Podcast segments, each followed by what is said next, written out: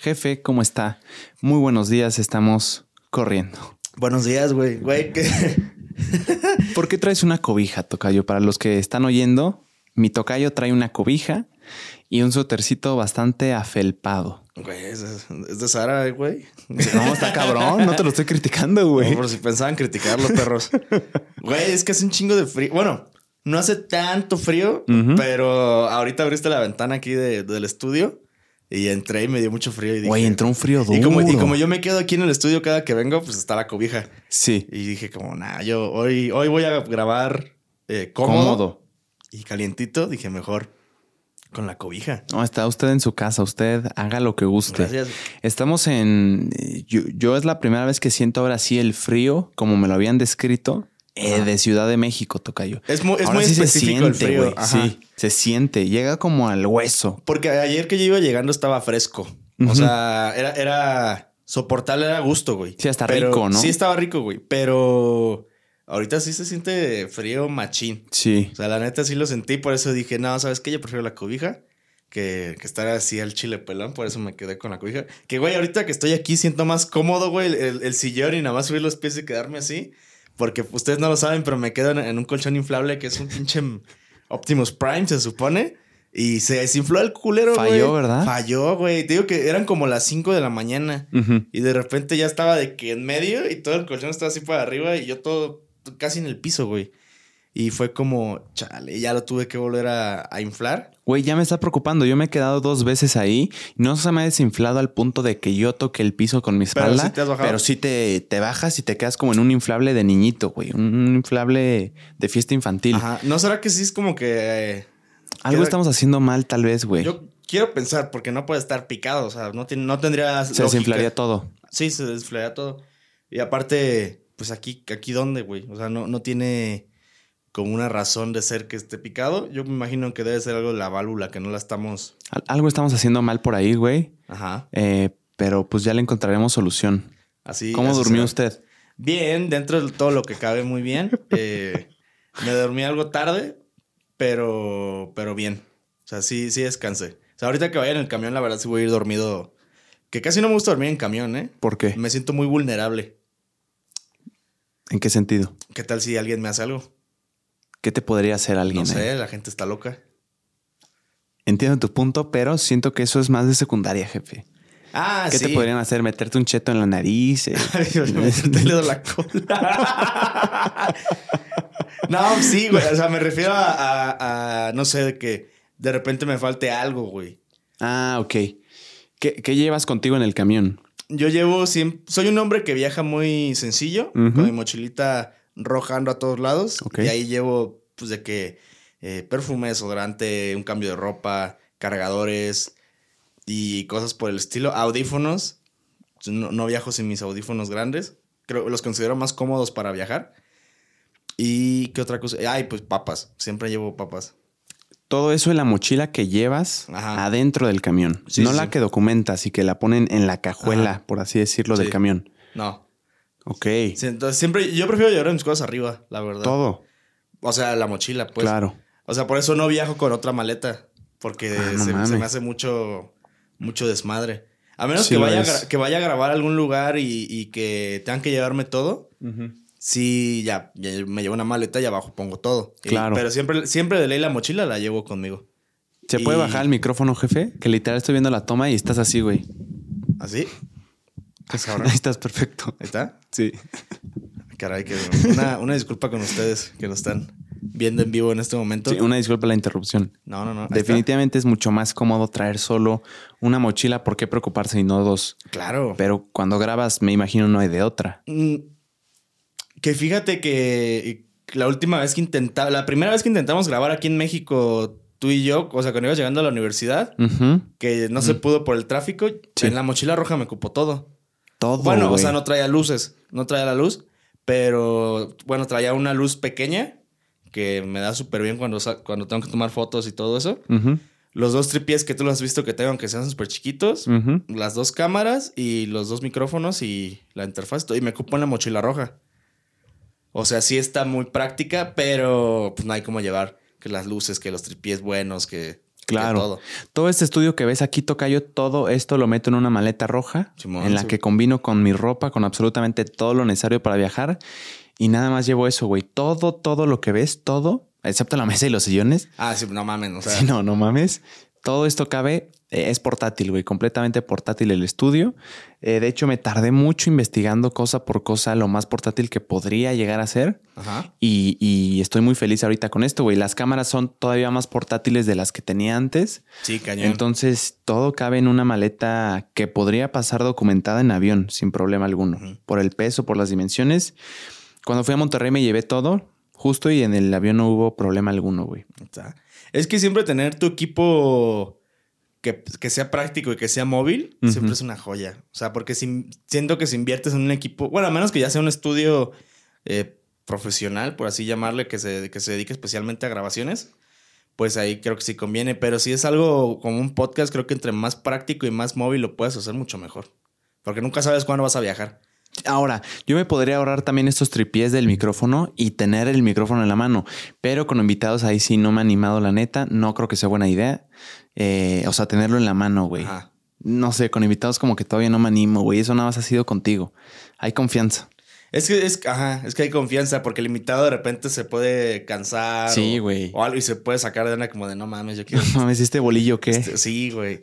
Pero pues en tertulia pues se presta para estar así. Pues que también. que, que ya me gustaba agarramos. mucho eso, güey. Sí, a mí también. Pero llegó un punto. ¿Por qué lo dejamos de hacer? No sé, yo llegué y, y ya, Y estaba, Ya estaba así. Y ya no hubo opción, dices. ya, ya no hubo opción. Dije, ah, bueno. Yo me acuerdo, ah, creo que yo lo empecé a dejar de usar en la medida de lo posible porque noté que muchas veces me muevo para tomar agua o tomar el cafecito que traigo aquí en la mesa. Entonces lo que tenía que hacer era muchas veces poner el micrófono y recargarlo en, la- en mis piernas o en el sillón. Entonces era un desmadre y en el audio se oía como todos los golpecitos. Y, y pues también el, el tema de traerlo, güey. O sea, sí, sí te llega a cansar. Pues no, no mucho, pero sí algo, ¿no? Sí, claro, pues es que estás todo el rato. Y aparte, como estás en movimiento, pues tienes que estar tanteando el volumen de. de o sea, porque si te alejas o algo, siempre va a ser diferencia, pero pues igual está. Un día que regresar, güey. Un día regresaremos. Digo, ahorita sí me partiría la madre de regresar, porque pues tengo mi cobija, pero si no tuviera cobija, con el día que quieras, ¿eh? Mientras no haga frío, no hay pedo. ¿Regresar a dónde, güey? O sea, a agarrar el micrófono. Ah, claro. Sí, güey, sí, sí, un día hay que mientras, hacerlo. Mientras no haga frío, yo jalo. E- Esa idea yo la copié, justo estábamos hablando de eso ayer. Ayer. Esta idea yo la copié y la agarré el micrófono del podcast Nelk Podcast, se llama. ¿Sabes quién son los Nelk Boys? No. Son pranksters de YouTube. Empezaron haciendo bromas Ajá. legendarias allá en YouTube, eh, allá en YouTube, allá en Estados Unidos, y ahorita ya migraron a su contenido tanto un poquito de bromas como vlogs y también un podcast. Y ellos viajan mucho, Tocayo, y me llama mucho la atención porque han tenido invitados como Elon Musk, han tenido a Donald Trump, al hijo de Donald Trump, a basquetbolistas bien perros, a los youtubers que quieras, los han tenido ahí sentados con él, con ellos. Y resulta que su filosofía, o al menos como ellos la describen, es que al principio en el podcast, ellos se consideran principiantes aún en el podcast, o al menos cuando yo oí esto que dijeron. Y dijeron algo que me llamó mucho la atención, Tocayo. Me dijeron, dijeron, estoy, estamos en el punto en el que nuestro podcast no es lo suficientemente popular o importante para que el invitado venga a nuestro estudio desde otro estado a grabar especialmente. Nosotros estamos en el punto en el que viajamos a cualquier lugar para grabar con el invitado que queremos grabar. Entonces, por ejemplo, con Elon Musk, creo que se fueron a Dallas o algo así. Y, y yo me imagino que, que, que por tema de portabilidad y que son hosts, nada más son tres o cuatro, güey. O sea, hosts más el invitado. Entonces son cinco. Imagínate, yo te estoy diciendo, esto cabe en una maleta, pero solo es para yo y un invitado y ya está, güey. Para otro más ya no hay. Ellos son cinco mínimo en cada episodio. Entonces, imagínate llevar equipo para cinco, o sea, cinco tripiés, güey, cinco luces, cinco todo. Pues yo en muchos podcasts ya los veía con eh, todos agarrando el micrófono así en la mano. Supongo que es por eso, güey. Cinco de estos y te quita bastante espacio. No, claro. Em, entonces, de ahí saqué la idea y, y nada, güey. Yo, yo lo veo posible y la neta me gustó mucho mientras duró. Sí, no, era, era agradable tener el micrófono así. Creo que sí, da, es que da otro toque. Te sientes en control. ¿Eh? Te sientes en control, ¿no? Sí. Yo me sentía como yo tengo el control, güey. Pues sí, o sea, es que sí te daba como más libertad de movimiento, pero te digo que a veces fallaba de repente que no que lo hacíamos como para otro lado, pero pues creo que sí estaba muy cómodo, la verdad, el, asunto. Una disculpa si me ven algo lento, la verdad, eh, me desperté temprano y, sigo con sueño. Te despertaste a las 8, güey. Este, las 8 es, buena temprano? Pues es buena hora, ¿no? Es temprano. ¿Pero se le dice temprano? Sí, ¿no? O sea, ya, ya tarde un 9. No, tarde 11, güey. O sea, 9 todavía es temprano. Temprano 7. Y 8.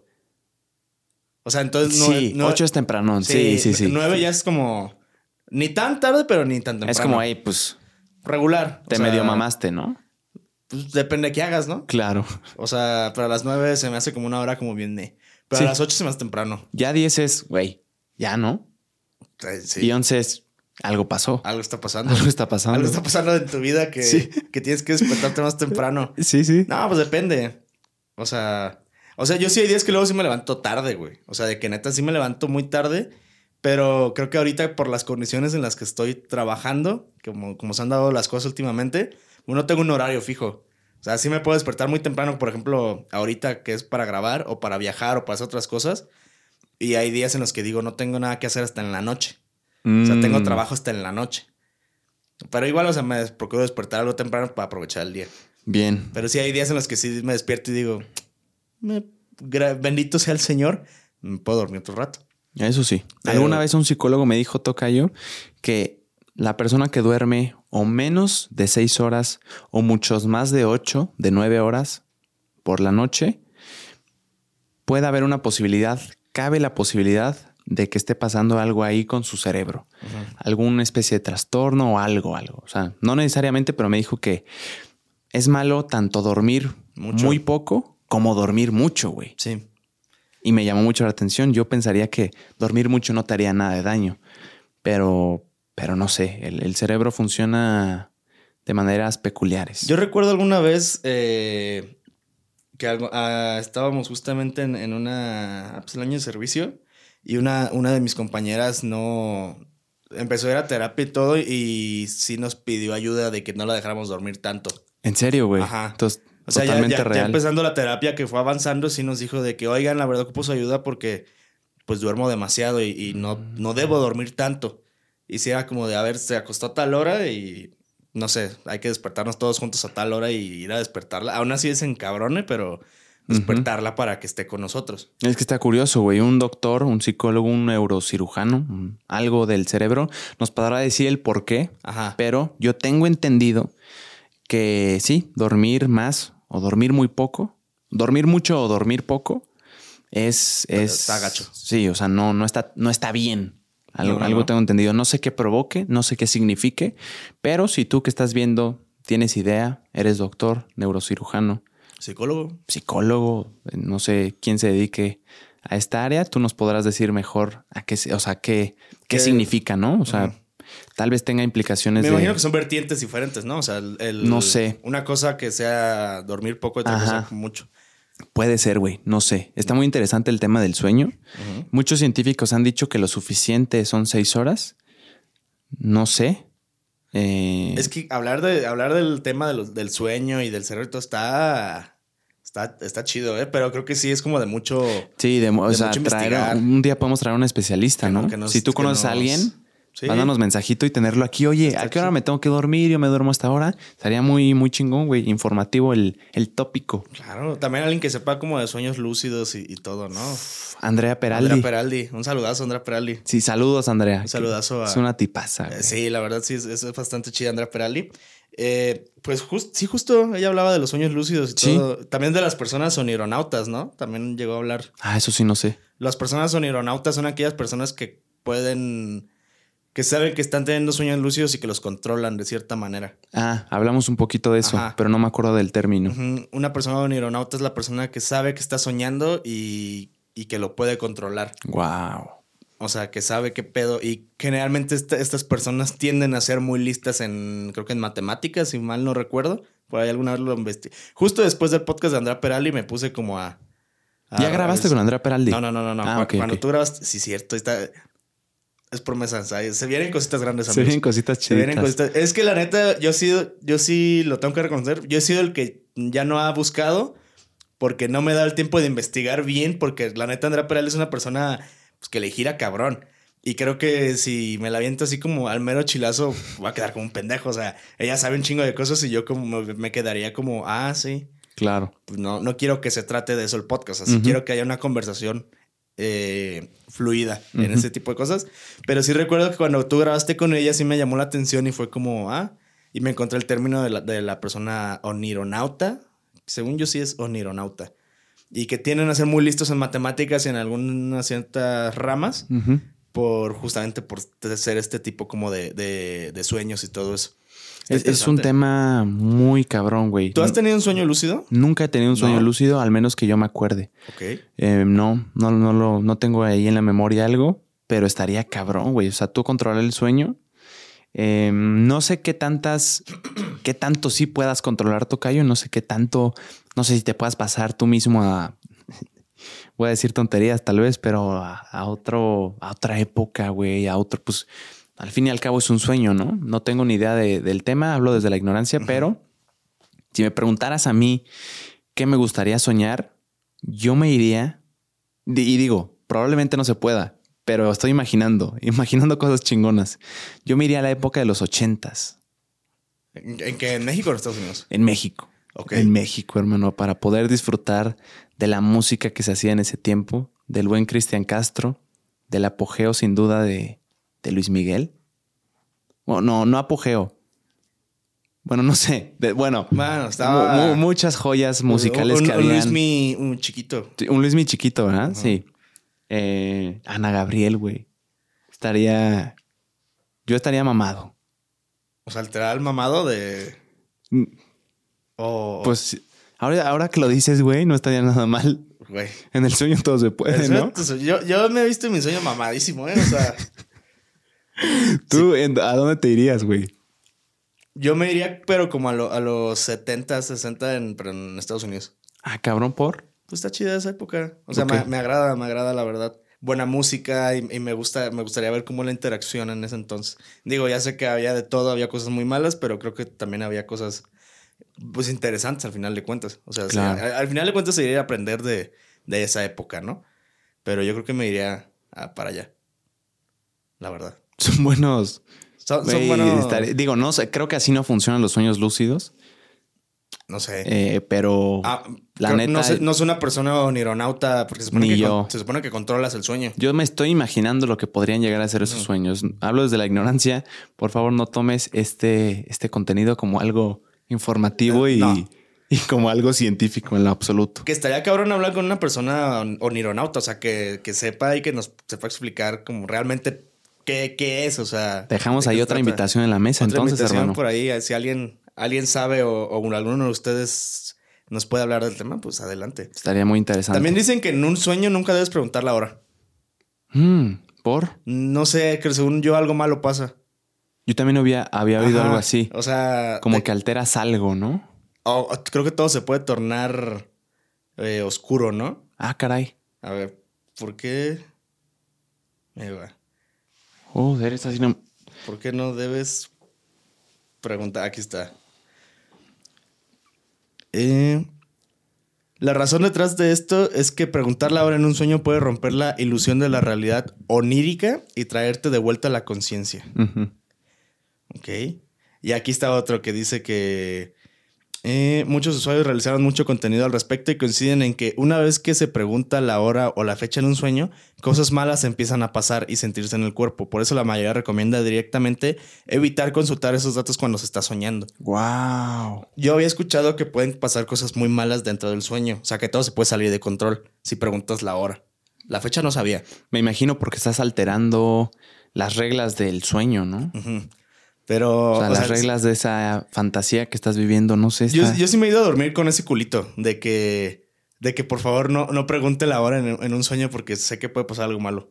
O sea, ya- yo sí me lo he cuestionado muchas veces. Pues lo voy a tener en mente cada vez que me vaya a dormir, güey. Imagínate. Si un día me da un sueño lúcido, lo primero que voy a hacer es no, que no me importe el tiempo. Que no me importe qué hora es.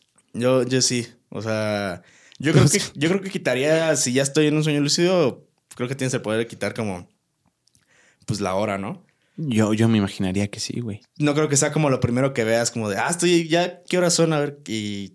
No. no, creo que ni siquiera te acuerdas de eso, güey. Yo, ajá, yo creo que es lo que menos te acuerdas, ¿no? Y lo que menos te importa, tal vez. Ajá.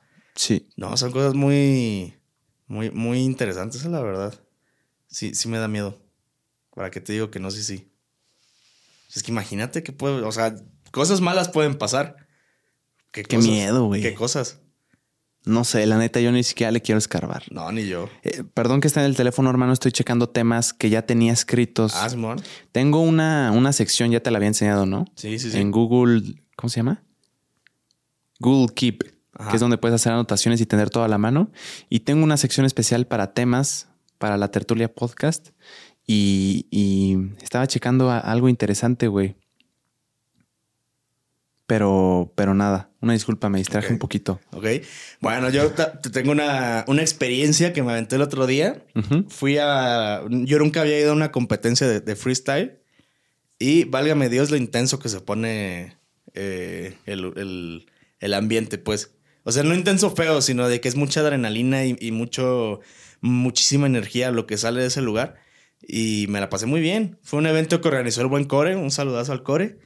Ahí en, Querétaro. Fue competencia de freestylers. Y juez, de juez fue estrella, fue el buen Dominic. Y se armó chido. Yo fui como fotógrafo. Y andábamos ahí tomando fotos a todo lo que da. Qué chingón. Y me gustó. Nunca había ido a una. todavía no acabo de entender bien el formato. La verdad, soy muy neófito en ese asunto.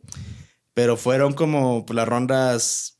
Fueron. Creo que se ocupan 16 participantes como mínimo y van haciendo así de que las eliminatorias todo hasta llegar a la final y ahí, de repente encuentras de que son eh, a capela, o sea, de que sin, sin música y es respondiéndose uno al otro, o hay unos de que es un minuto y un minuto, y temáticos y todo, y la verdad se pone muy intenso el ambiente, o sea, de que demasiada energía. Las fotos yo las tomaba y después las empecé a ver ya cuando las empezaba a editar, de que veías la cara de, de, de los vatos que participaban, de que súper concentrados y con todo y la energía y el hecho de moverse incluso brusco, quedarse quieto o nada más mover la mano o prender a todos con alguna rima, la neta está... Aparte que buen coco se ocupa para estar en, en el momento improvisando y dándole y dándole y dándole, sacando palabras que tengan sentido, no nada más que rimen sin sentido, o sea, de que buscar la línea y no perderlas, la verdad. Se me hizo algo muy interesante y de mucho respeto, la verdad. Hay muy buena escena eh, de freestyle en Querétaro, creo que se puede detonar un poco más, pero sí hay mucho talento en Querétaro, la verdad. Además, en el freestyle también no solo, como dices, riman las palabras, sino a veces también se les dan sentidos figurados, dobles sentidos, eh, referencias a cultura pop, referencias, metáforas, güey. Eh, entonces, además de ser un trabajo de rima, de fonética y que los sonidos combinen y rimen, muchas veces también es un, es un trabajo de, de intelectual, hermano, eh, que, se entienda, dar dobles sentidos, hacer alusiones, analogías, comparaciones. Así es. Tener referencias culturales, güey. Es eh, de verdad que yo creo que mucho, mucho más complejo que nada más intentar empatar sonidos y que suenen, que rimen. Eh, creo que es, un, es una habilidad muy que, que, te, que te que te exige mucho, güey. Me imagino la energía que se debe, que se debe drenar de eso.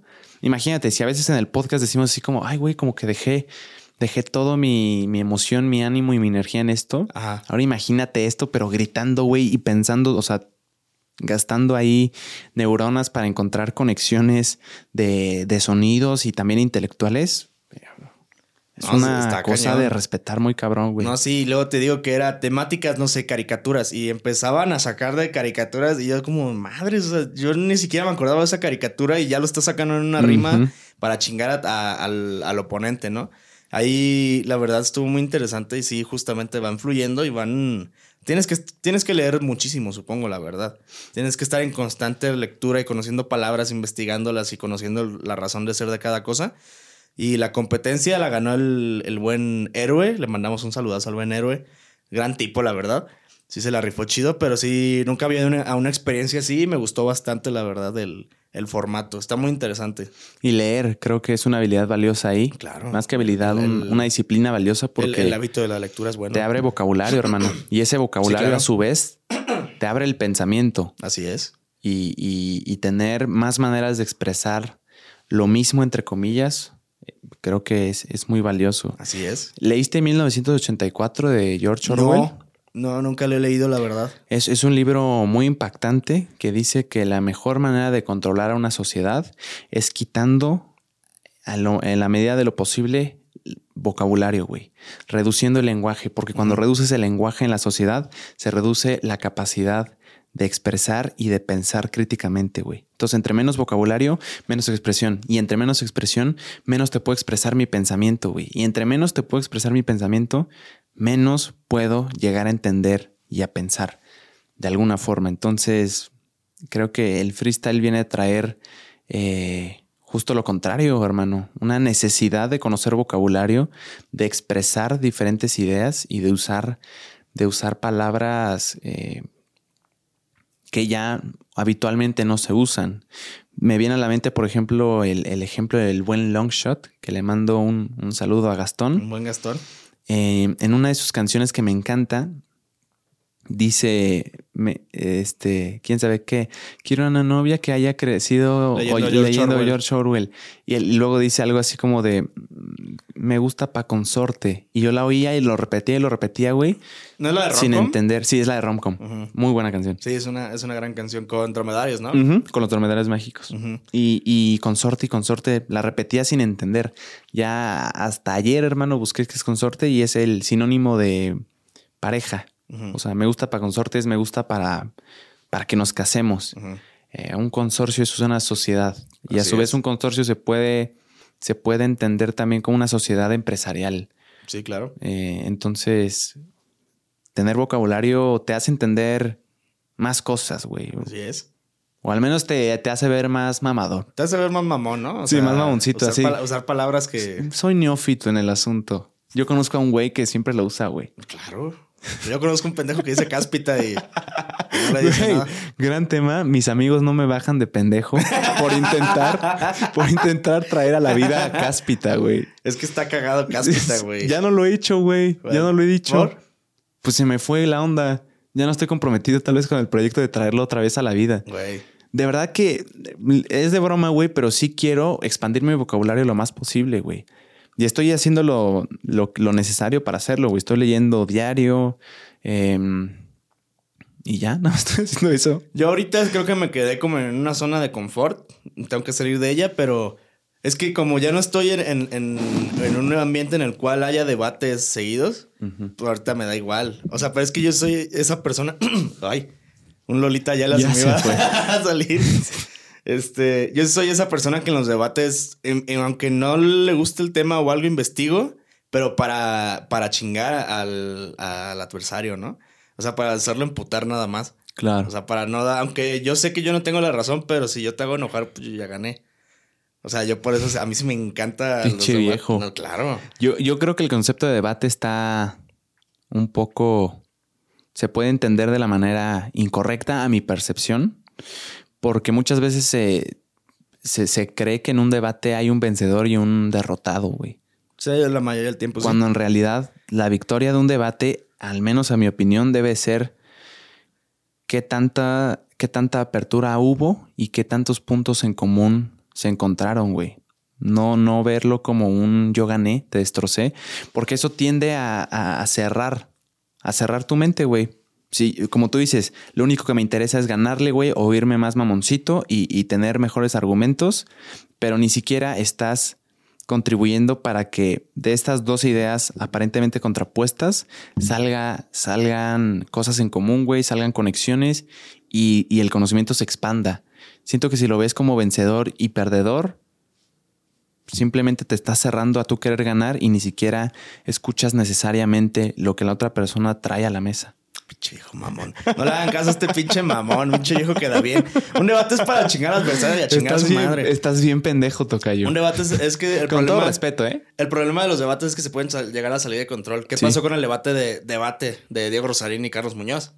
Salió de control. O sea, eso ya no fue un debate. Eso fue nada más un. Mm, A mí me apesta más la verga y. y- Perdón por lo de eres un pendejo, No, no, por eso. Me acabo de ser incongruente con lo que dije. Ya ven, o sea, es lo que les estoy diciendo. O sea, pinche viejo mamón. No le hagan caso.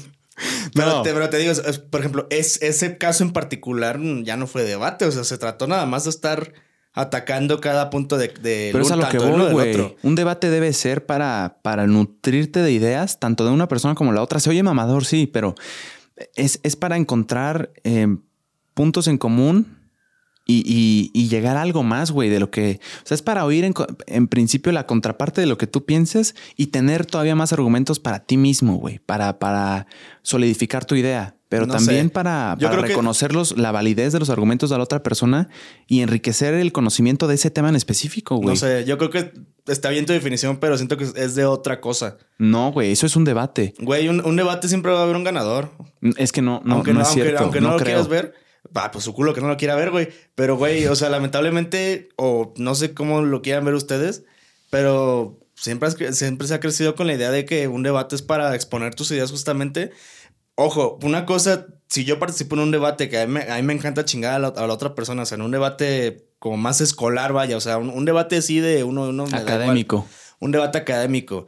Pero un- uno de uno y uno me da igual. Porque creo que una parte de, la, ma- de ir madurando en la vida es que puedas hablar con personas que tengan un punto totalmente distinto al tuyo. Sí. Y que le digas, ok, no comparto tu opinión, pero a lo mejor es una que otra cosa me puede servir a mí y a lo mejor una que otra cosa que yo Te dije servir. te puede servir.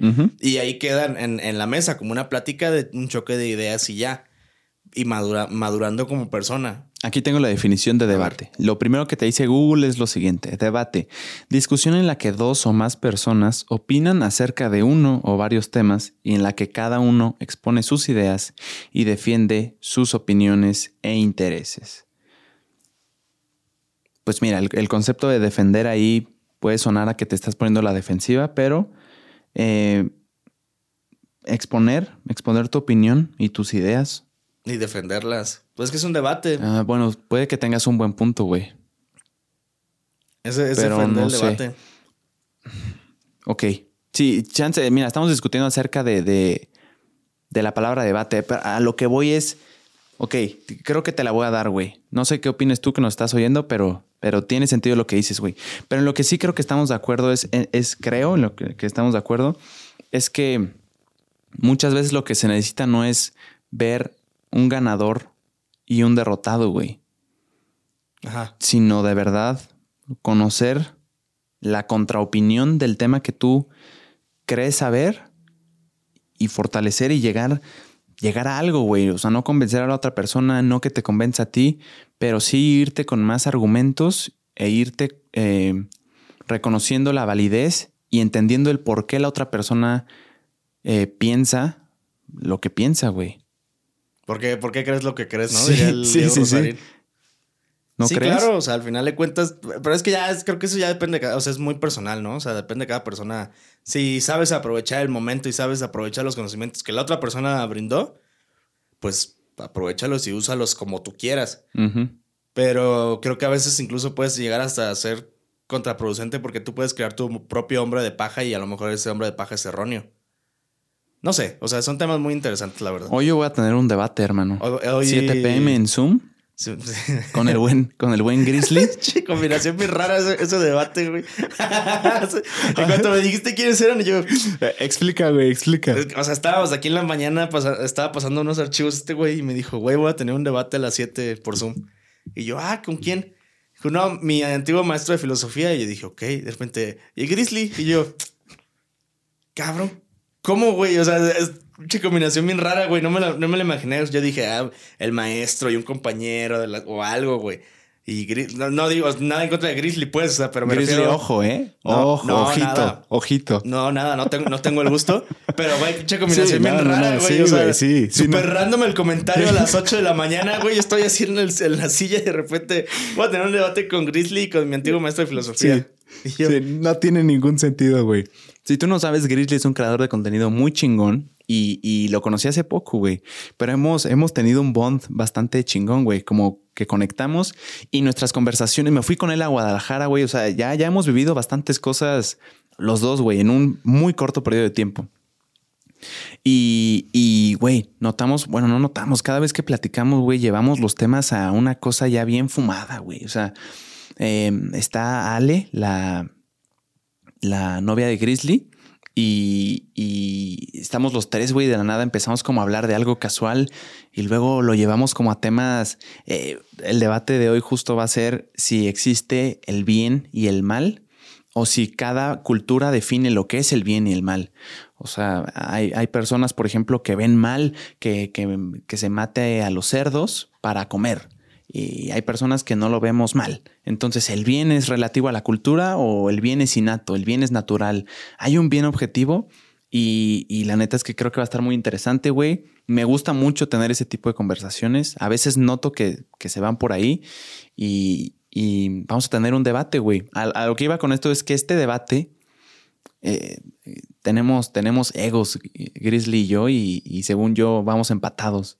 Él dirá que va ganando, güey, pero hemos, hemos empatado varias, regresando al concepto de victoria-derrota, hermano, pero quedamos que este era nada más para nutrir nuestras, nuestras ideas, güey. Aquí nadie va a ganar. Aquí gana la ciencia. Ah, chica tu madre. No, yo con el que tengo Gana la filosofía. Yo con el que tengo debates muy seguido, pero acaban en mentadas de madres con el, con el buen Mi- Mitch Arias. ¿A el poco, Mitch güey? Arias. Sí, Saludos güey. a Mitch. Vamos a- Este, no, pero con ese güey sí me ha aventado uno que otro debate y es un perro necio, güey. ¿Sí? Me caga, güey. Me caga porque es esos güeyes que al final ya. Aunque, aunque yo le haya puesto una madriza verbalmente, me dice, ok. Dijo, pero. ¿Cómo, cómo decía el güey? O sea, de que. Pero a todo esto, todo es el que no tiene razón y yo sí. Y, yo- y así, y no lo sacas, güey. Y no lo sacas. y Así, una vez nos aventamos como desde las 12, 1 hasta las 3, 4 de la mañana, güey. ¿Y de qué debaten, güey? Cualquier pendejada, o sea, de lo que esté en el momento que salga y ahí estamos ahí echándole. Pero, pero él, él es bien necio, güey. O sea, no, no entiende que es, que es pendejo. O sea, un saludazo con todo respeto, te lo digo, pero Lo bueno es que es con respeto, eh, güey. hay respeto. Hay un poco, un poco de respeto todavía lo hay, pero, pero sí me ha aventado buenas pláticas con, con el Mitch. O sea, tanto así de debate grueso como una plática. eh, ahora sí que en la que puedes aprovechar la plática bien. O sea, sí se presta el güey para pláticas profundas y también de, de desmadre o, o debates de ya de ser nada más necio por chingar a otra persona. Siento que hay momentos para ambas cosas, hermano. Sí, Definitivamente claro. no todo el tiempo tengo este tipo de conversaciones. No. Llega a ser hartante, llega a ser cansado, llega a, a ser, sí, eso.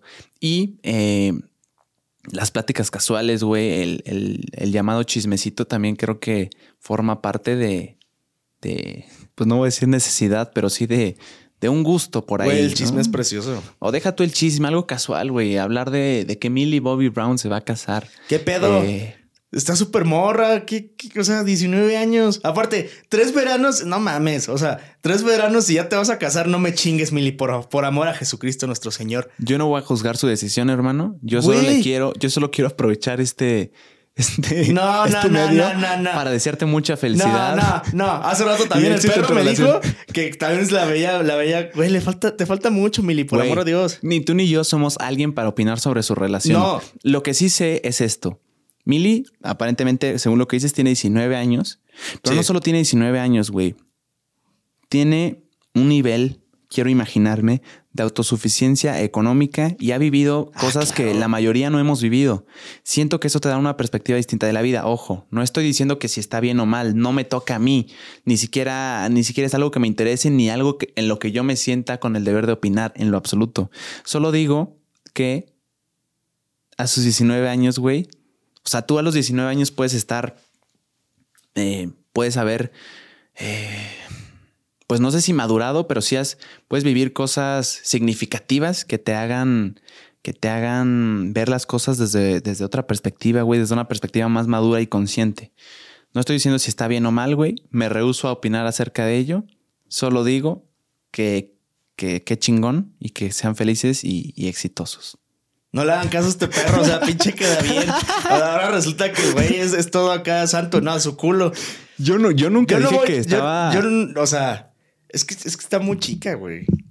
¿Tú te casarías, a- o sea, de que ahorita ya a esta edad? Ok, me gusta esto, güey. Hablando de mí, de mí, lo que quieras. Ajá.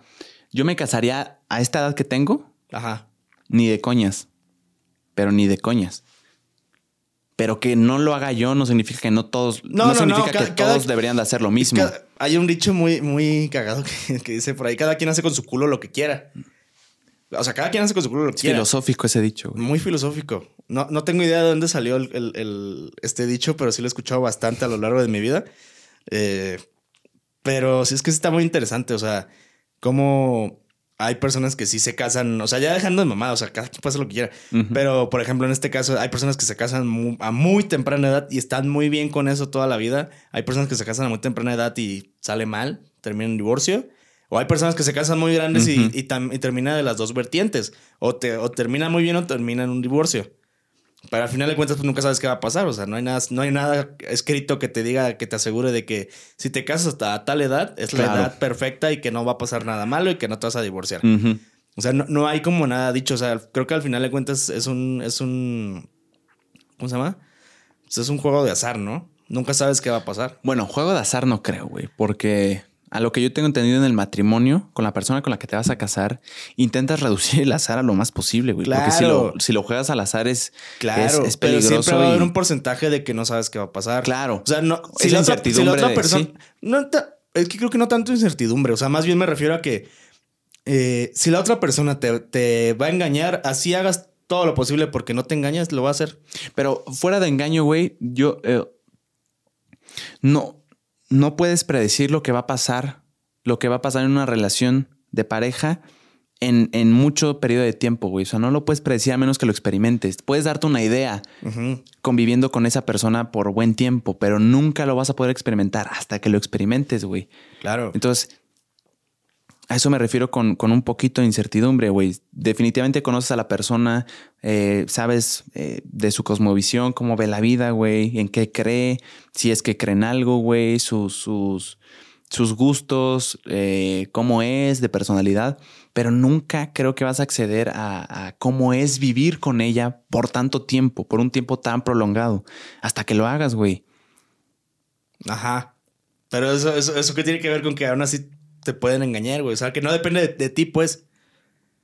O sea, pueden vivir todo el- muchísimo tiempo juntos ya una vida, pero si la otra persona decide engañarte, te va a engañar. O sea, tú no puedes hacer algo, bueno, obviamente sí, o sea, poner de tu parte y todo, o sea, hacer lo que la relación compete, pero, por ejemplo, ¿es el tuyo o el mío? No, no sé, no- ninguno se está arrastrando, güey.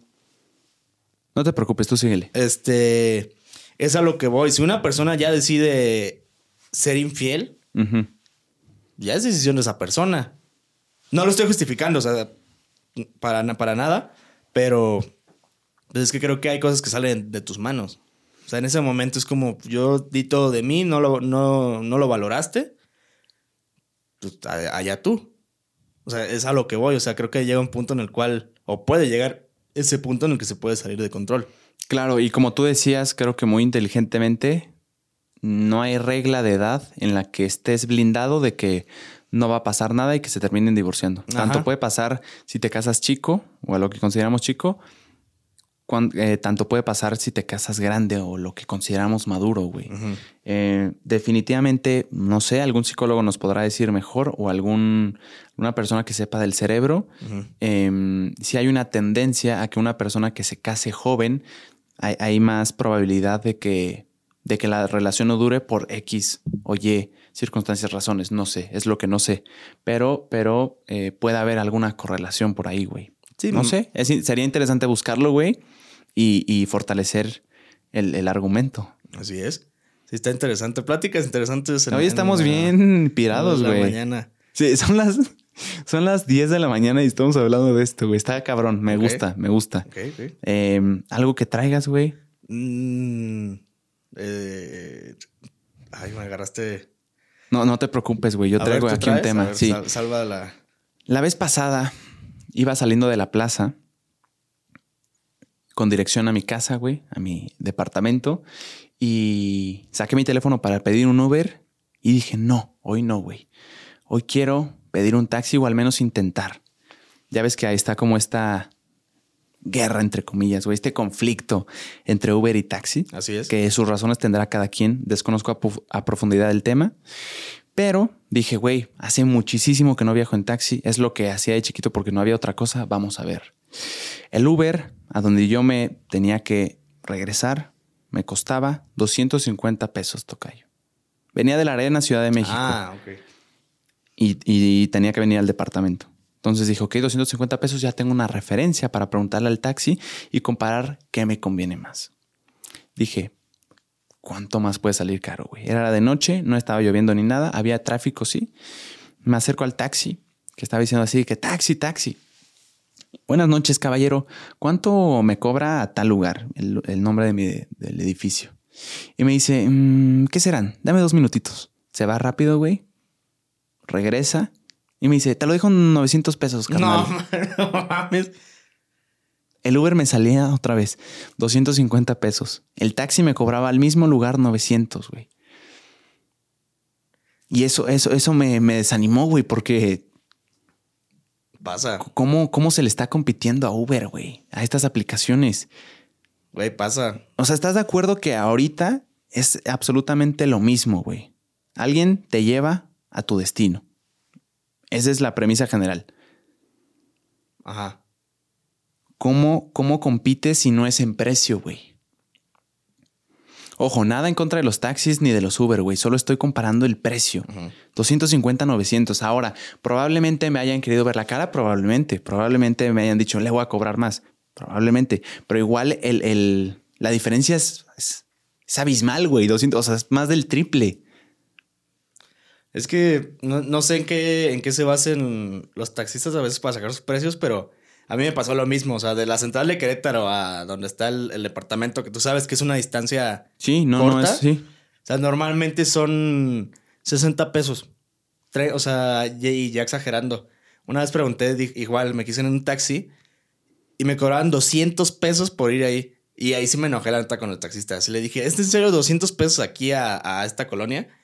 Fue como, sí, no, es que está muy lejos y no sé qué. Le dije, está aquí al lado. O sea, yo soy de aquí, ni de pedo te va a pagar 200 pesos porque me lleves. Dije, prefiero pedir un Uber. Claro. y ahí, yo dije, pendejo, porque me pueden madrear. Definitivamente. No, me pudieron haber partido el hocico. Sí. Y, y, digo, creo que es una molestia razonable. Yo, yo en lo personal prefiero decir, ok, gracias. Y ya como entender que, que no hay, no hay oportunidad, al menos en estos acercamientos que he tenido, de, de comparar el precio, güey. Pero a lo que entiendo es que también los taxistas tienen que pagar algo, no sé a fecha de hoy, no estoy bien informado, ojo. Hasta donde yo tenía entendido, los taxistas tenían que pagar algo extra para poder operar como transporte. Y es por eso que tienden a ser más caros, a donde yo tengo entendido, güey. Debe de haber una razón, porque tampoco quiero, quiero llegar y decir, ¿Qué onda con los taxis, güey? Qué mamada. O sea, tampoco debe de haber razones, güey. Yo sé que tienen que tener ciertos permisos por parte del gobierno para operar. Y esos permisos, me imagino, no son gratis, güey, porque si no lo haría cualquiera.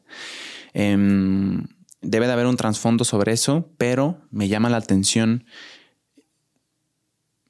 me llama la atención todo acerca de, esta batalla Uber-taxi. es que estás seguro que. ¿Qué es lo que hace a que Uber no sea tan caro como lo podría llegar a ser un taxi? ¿En qué se basan los precios de un taxi? Eh, hay un taxímetro, hasta donde tengo entendido. Casi nadie lo eh, usa. Hay personas que me han compartido que, que ciertos conductores, no todos, güey, de taxi les quisieron cobrar más de lo que ya habían quedado al principio. Em, debe de haber razones y trasfondo, güey y me encantaría conocerlas. Si alguien sabe del tema, yo estaría también mamado de, que estuviera aquí y que nos explicara un poco, ¿no? Pues sí, pero es que el, eh, no digo que todos los taxistas, pero ¿estás de acuerdo que sí ha habido como un auge de, de que los tax, de taxistas, pues bélicos, ahora sí, ¿no? Que ahora sí como queda la palabra. ¿Qué pasó en, en, Cancún? En Cancún. Eso fue, una, eso fue una locura, o sea, ya de bajar a los turistas de, del, coche, del Uber y ponerse en un plan de que voy a cerrar la avenida y solo yo y yo y yo y esto es ilegal. ¿Por qué es ilegal? Porque yo digo, es como, a ver, o sea, vamos viendo y, justamente ver las áreas de oportunidad como de a ver en qué está, en qué está fallando, en, en este caso en ellos, que prefieren un Uber. E, eso, güey. Ver cómo se le puede competir, sí. Y, y, y lo que dices, güey, ilegal no sé, pero tengo entendido que hay lugares donde solo te pueden recoger un taxi. Sí, como aeropuertos. Por permisos, ajá, aeropuertos. Entonces, probablemente razones habrá tenido el, conductor de taxi, pero es un tema interesante, güey, que no sé si sea tan sencillo, no sé qué tantas implicaciones tenga por detrás, qué intereses o conveniencias haya, pero lo que sí es que, que la competencia llegó Eso es, es un hecho, güey. Hay competencia y está interesante cómo, cómo se puede equilibrar la balanza, ¿no? Como, porque también hay personas que sin duda Uber no tienen, Didi no tienen, güey. Puro taxi. Sí, sí. Me imagino personas que, que en principio no tienen ni la aplicación descargada, güey. Claro. Em, creo que también hay un, hay un encanto, al menos yo lo veo así, de, de parar el taxi y dialogar con él, llegar a un acuerdo y subirte. O hay muchas personas, yo también tengo el número de taxistas, o sea, de, de que, oye, voy a tal lado, me- bueno, me puedes llevar a tal lado y va por ti. Y eso es lo que muchas personas, incluso yo tengo muchas personas en común que hacen eso, de que ya tienen como su taxi de, de confianza. Sí. Que es como de, ah, oye, ¿me puedes llevar a tal lado, Sí. o tal día, o a tal hora? Y es como, ah, sí, yo paso por ti. Y ya hay como ese vínculo de confianza con el taxista, como de, ah, pues es que pues me cobra bien, es muy seguro, tengo, hay confianza, me puede llevar a cualquier parte, me puede llegar y me puede esperar sin ningún problema. Cosa que un, un Uber no es tan común. O sea, Claro. de, de que te lleve y que le digas como de, ah, oye, espérame aquí media hora.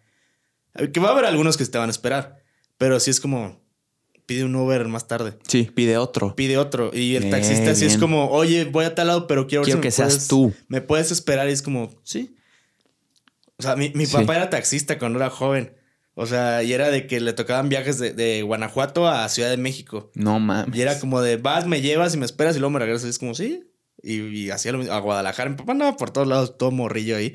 Pero sí, por eso tengo este, bien sabido que un taxi se presta más para eso.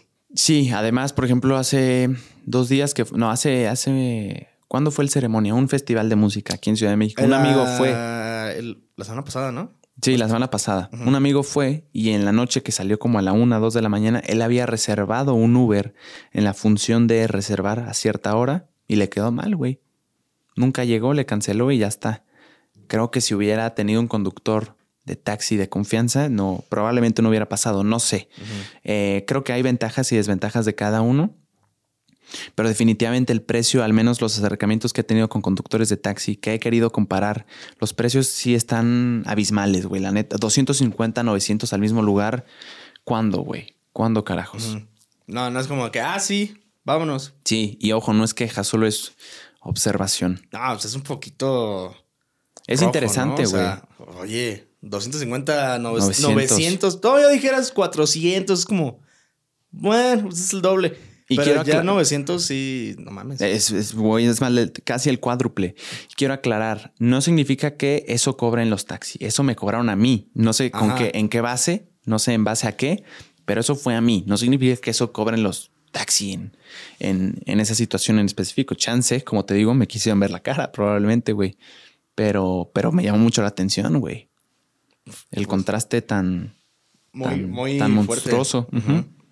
Un contraste muy fuerte, pero no, y es que aparte también tiene que influir que es un concierto. Sí. O sea, siempre un concierto o un evento siempre te va a salir más caro el, el transporte ahí mismo o cualquier cosita. Y sabes también que hasta, yo hasta donde yo tengo entendido, Tocayo, las aplicaciones como Uber, Didi y de transporte de conductores se basan en oferta y demanda. ¿Qué tanto tráfico hay? ¿Qué tantas personas están pidiendo Ah, conductor? claro. ¿Y qué tantos conductores hay operando en ese momento? Los taxis no sé en qué se basan específicamente. Siento que muchas veces tienden a basarse en qué tanta necesidad ven que tienes y qué tanta carencia de conductores de taxi cerca hay. Por ejemplo, saliendo del concierto, la necesidad que yo tenía de ya me quiero ir, güey, hay un chingo de gente, probablemente empieza a llover, ya es de noche, me quiero regresar, hace frío, bye. Pues van a decir, ah, pues güey, este güey no es lo mismo que le cobre esto ahorita que le cobre cuando no hay nadie, está soleadito y todo está perfecto y no hay mucho tráfico. Así es. No sé exactamente en qué se base, pero es interesante conocerlo, güey. Claro, sí, sí. o sea, creo que yo el viaje más barato que he pagado en, una aplicación han sido como 30 pesos, 30 pesitos. creo. O sea, sí depende mucho el tráfico y todo eso. Claro. O sea, por ejemplo, incluso cuando venimos aquí ah, de, de la plaza aquí es como a veces, a veces 30 pesos, 50 pesos, es como... eh. O sea, sí depende mucho del tráfico y de, y de toda la movilidad del día. Y de la Claro. demanda más que nada. Sí.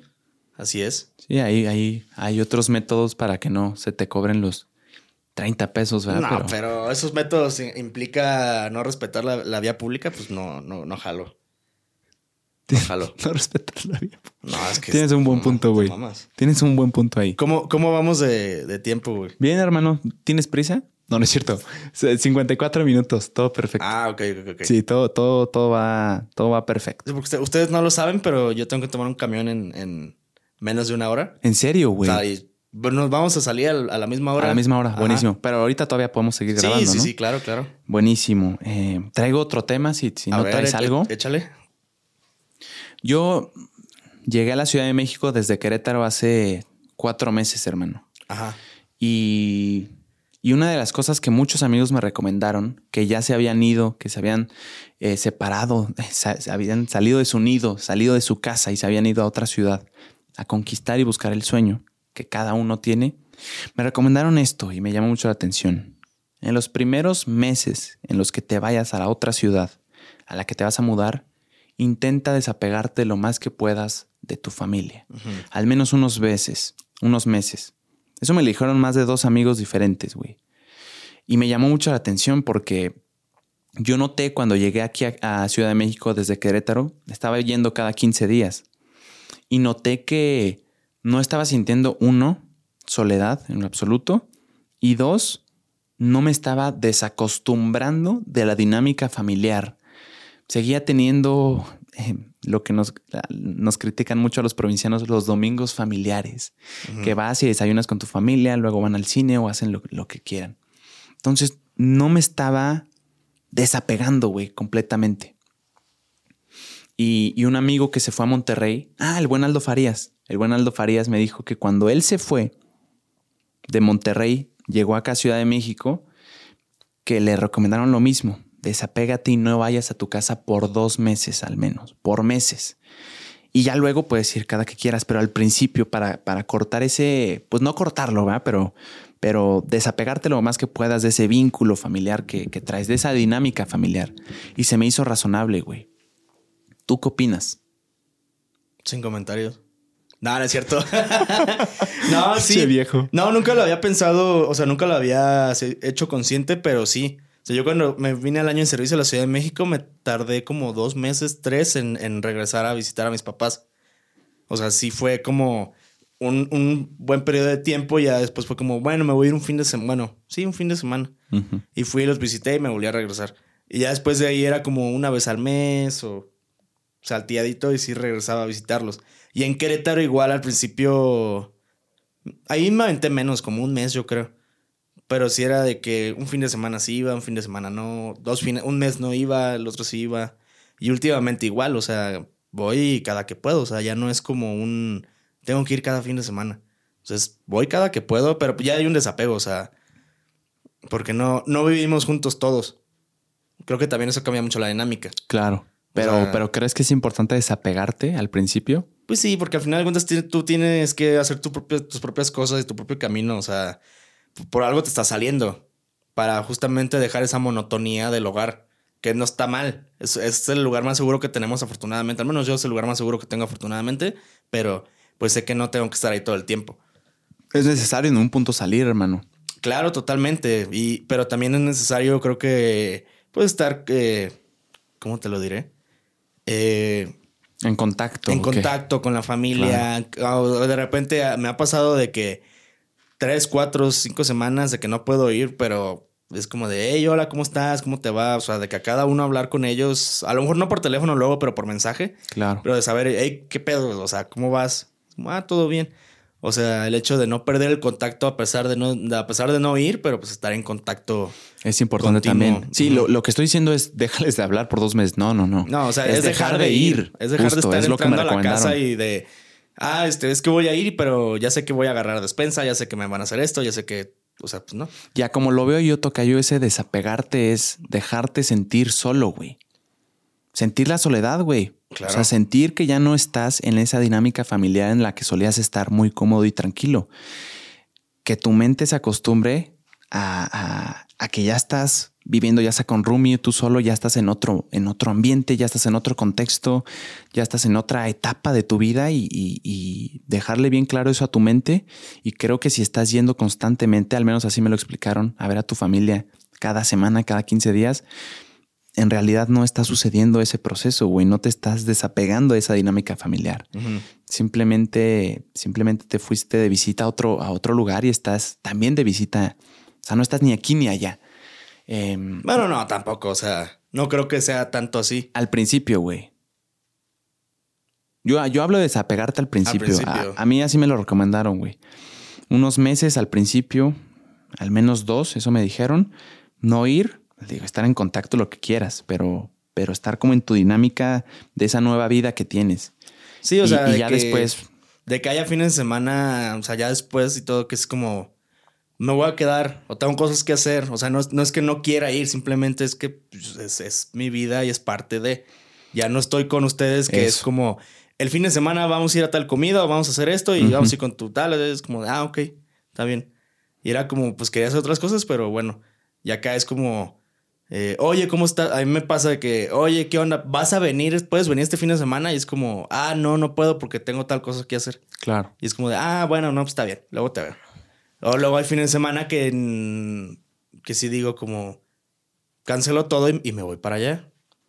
Claro. Como este fin de semana que acaba de pasar. O sea, yo dije, ¿saben qué? Yo este fin de semana no estoy para nadie, me desaparezco y fui y me, y me fui con ellos. O sea, también creo que era un, un fin de semana que yo también ocupaba. Necesitaba estar allá y aparte pues no había ido. Y para como unas personas son, en cuanto a su personalidad, y hablo por mí, creo que a veces me viene bien un poquito de soledad.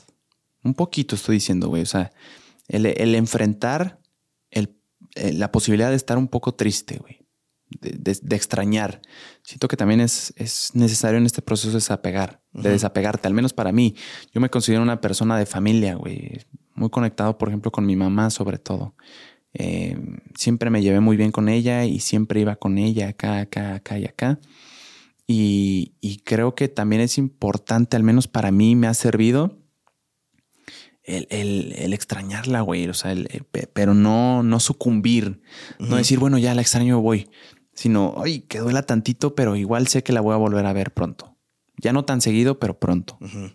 Creo que es necesario, güey, al menos para, para enfocarte también en lo que estás haciendo. Yo estaba yendo cada 15 días y número uno, puede sonar tonto, pero el, viaje cansa, güey. El estar sentado en un camión de alguna forma cansa por alguna razón. Estar al pendiente de que traigas todas tus cosas, empacar todo, estar en movimiento, güey, la logística, comprar tu boleto, estar pam, pam, pam, ¿qué pasa por mí? No comer bien en, en- en eso. Y, y en vez de estar enfocado en lo que podría estar haciendo por acá, güey, enfocarme completamente y trabajar. Em, eso creo que es importante, al menos para mí. Yo hablo, yo hablo desde mi experiencia y para mí, hermano. Ok. Pues es que, o sea, es muy complejo. O sea, hay opiniones muy diversas en, ese, en ese contexto. O sea, yo, por ejemplo, yo no tengo problema en, viajar. Pues como, eh, me gusta viajar. Bueno, que para, para mi buena suerte, pues cuando voy para allá me voy en mi carro. O sea, no pasa nada. O sea, no tengo que tomar un camión como antes lo hacía. O sea, también por eso es muy diferente. Y creo que por eso no me pesa tanto de repente ir.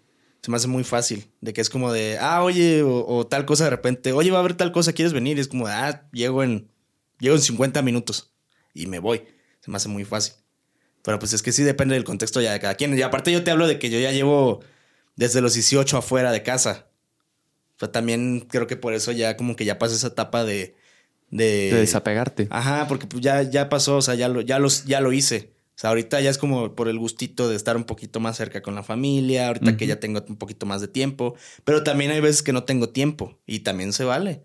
O incluso me ha pasado de que los he querido ir a visitar y es como de, hey, ¿qué onda? Los puedo, quiero ir este fin de semana. Y es como, no, híjole, es que no vamos a estar. Es como, perfecto.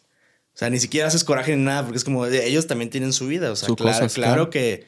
O me ha pasado de repente que llego y, y no está Michael. Y es como, Michael, es como, ah, están en tal lado, ¿no? Es como, ah, qué chingón. O sea, pues sigue haciendo su vida y es totalmente normal que no, no van a estar ahí todo el tiempo. Claro. Y por ejemplo, a mí me pasaba mucho que cada 15 días estaba yendo Tocayo. Entonces eh, tenía que agendar episodios todos los días menos esos porque no estoy. Entonces pensaba, entonces, ¿para qué me vine acá, güey? Se supone que me vine acá para, para poder grabar lo más que pudiera y ser constante en eso. Y si estoy yendo y yendo y yendo, en realidad no me voy a enfocar nunca por acá. No, yo no creo que, que sea tan extremista el caso, ¿eh? La verdad. Yo creo que al principio. O sea, yo estoy hablando Al principio. principio. A mí me lo recomendaron al principio. No estoy hablando de, de durante toda tu estancia en otra ciudad. Yo estoy hablando del principio. A mí me dijeron que los primeros meses, güey. Ya después haz lo que quieras. Sí, claro. O sea, yo estoy hablando de ese, pro- de ese proceso de desapegarte al principio. Y una vez que ya estés desapegado, pues tú puedes Es que sí, justo lo que te digo. lo que tú quieras. Ya, cambia mucho la cada, dinámica. Cada semana, si quieres. Eh, yo, hablo del principio. Sí. Sí, pues es que, es que lo, es lo que te digo. O sea, ya, yo ya en mi caso, pues ya. O sea, ya es muy diferente a tu, a tu realidad de ahorita. Claro. No, Pero en su momento, te digo, yo también me fui dos, tres meses y no fui. Nada más puro mensajito. Fíjate. que ahí, ahí no me gustaba hablar. Igual no me gusta mucho hablar por teléfono, ¿eh? O sea, sí soy, soy como medio raro en ese aspecto. Pero ese, ese primer, esos primeros meses que yo me fui a los 18, eh, yo creo que nada más le hablé unas dos veces a mi mamá. O sea, nunca era de, marcar y, y yo veía que mis compañeros era de que hablaban casi diario por teléfono de cómo estabas y todo. Y decía, qué bonito, pero a mí no me acomoda. Yo era más como un mensajito de que, ¿qué onda? ¿Cómo estás? ¿Cómo están todos por allá? ¿Qué ha pasado? Y, y ya. ya. Ya últimamente es como ya prefiero marcar, aunque sea una llamada de un minuto o algo, pero pues ya. Yo con mi hermano sí me hablo diario y lo disfruto mucho. No, yo casi y, no. y nuestras conversaciones no tienen sentido, la verdad. Te lo prometo de, de 100% que hablamos, al 80% estamos repitiendo frases y recordando videos de Hasbula. Ah, bueno. Esas es que son patrón- nuestras, nuestras interacciones. El patrón Hasbula, pues ni se diga. Sí, exacto. Pero pues, sí Eh, te digo, depende de la realidad de cada persona y depende también del contexto social y todo, al final de cuentas. Pero pues, es, es un tema bastante interesante, la verdad. Sí, y yo, yo lo pongo en la mesa, güey, no es recomendación. Yo no estoy recomendándole nada a nadie. Simplemente me lo recomendaron a mí, lo, lo he estado decidiendo hacer y al parecer tiene sentido hasta ahora. Ok. Yo estoy en ese proceso que tú estuviste de que dos, tres meses de no ir. En eso, en eso estoy yo ahorita, güey. Va, va un mes, creo. Sí, va, va un, Va un mes. mesecito de que no voy. Ajá. Entonces, sí, porque tú veniste y esta es la segunda vez que vienes. Llegas cada 15 días, entonces ya son 30. Toda tercera. Entonces llevo más de un mes, llevo un mes y medio. Se ha pasado rápido, ¿eh? Esta es la tercera vez que vengo. Y, y- y también sabes qué ventaja le veo, güey. Yo estaba cada yendo, yendo cada 15 días y ya ni siquiera se emocionaban por mi llegada, güey. Ah, chico. Digo, no se tienen que emocionar, pero, pero ya no me, ya, o sea, digo, es una tontería. Pero siento que cuando regrese ahora, sí va a ser como, aquí estoy, Hijo mamón. quiéranme. No, la verdad es que los extraño mucho, güey. Eh, los quiero y los amo demasiado. Y nada, güey, si, si hago esto es por, por enfocarme, por mi propio bien, sí, y también para, para, para desapegarse, ¿no? De la Claro. dinámica. Así es. Así tiene que ser. Es ¿Cómo que es- va, ¿Eh? ¿Cómo va usted? Bien, ¿Sí? ¿Vivo? bien, vivo. Vivo, seguimos vivos aquí y echándole ganas a la vida, ¿no? ¿Qué hora es? Son las diez y media. ¿Tu camión a qué hora No sale? mames, ¿son las diez y media? A las once. A las once sales. Sí. Delate si le damos los últimos 10 minutos. Tu culo, güey. Güey. Güey, yo me voy, yo me voy en Uber y luego sin tarda en llegar el Uber, ¿De dónde sales? pues ya sabes de dónde. De cerca. Ajá. Ah, ok. ¿Quieres que acabemos entonces ahorita? Pues yo creo, ¿no? Ya oyeron. En exclusiva, el tocayo ya no le gusta la tertulia, tiene hueva de grabar y ya se quiere ir. ¿Para qué les digo que no? Güey, es que, Hijo de puta.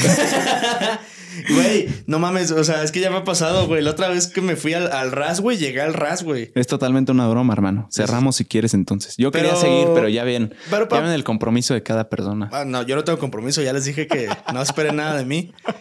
Yo ya, ya, No, ya, no hombre, vuelvo, ya no vuelvo a caer en eso de comprometerme porque luego. Esos son, sus, esos son sus mal. influencias de hoy en día, ¿eh? Cuiden a quién consumen. Yo lo he dicho, yo no soy el ejemplo de nadie.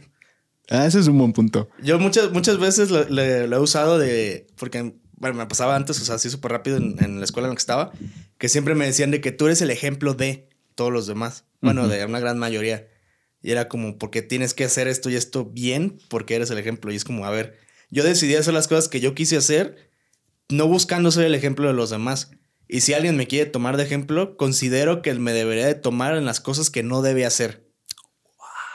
Franklin D. Roosevelt. Claro, yo no soy el ejemplo bueno de nadie. Tú agarra lo que quieras de cada persona, pero pues, si vas a agarrar algo de mí, agarra lo que no tienes que hacer para ser una mejor persona en la vida. Comparto ese pensamiento, hermano. No sé si tan extremista, pero yo tampoco soy el ejemplo de absolutamente nada. Yo sí, con la experiencia que he tenido en, en estos años y más en, en esa institución, eh, por eso creo que lo tomé ya como muy extremista y se me quedó, y ya se me quedó por Está siempre. bien, güey. Está bien. Pero sí, es- ese es mi, mi consejo que les puedo dar el día de hoy, en esta bonita mañana templada en la Ciudad de México. De martes, mañana de, martes. De martes. Ya te contaré el próximo episodio cómo me fue en el debate. Ah, espero que se dé, espero que nadie cancele, güey, y va a estar padre. Eh, nada, pues, pues feliz viaje a Querétaro, hermano, a Gracias, tus raíces. gracias. Bueno, no es cierto, no a tus raíces. No, mis raíces Ya, son... no, estoy mamando, güey. que estés muy bien. Gracias por oír. Te mando un abrazote. Gracias, Tertulio, que estás escuchando esto. Pónganse crema en los codos. ¡Au! Nos vemos luego. Bye.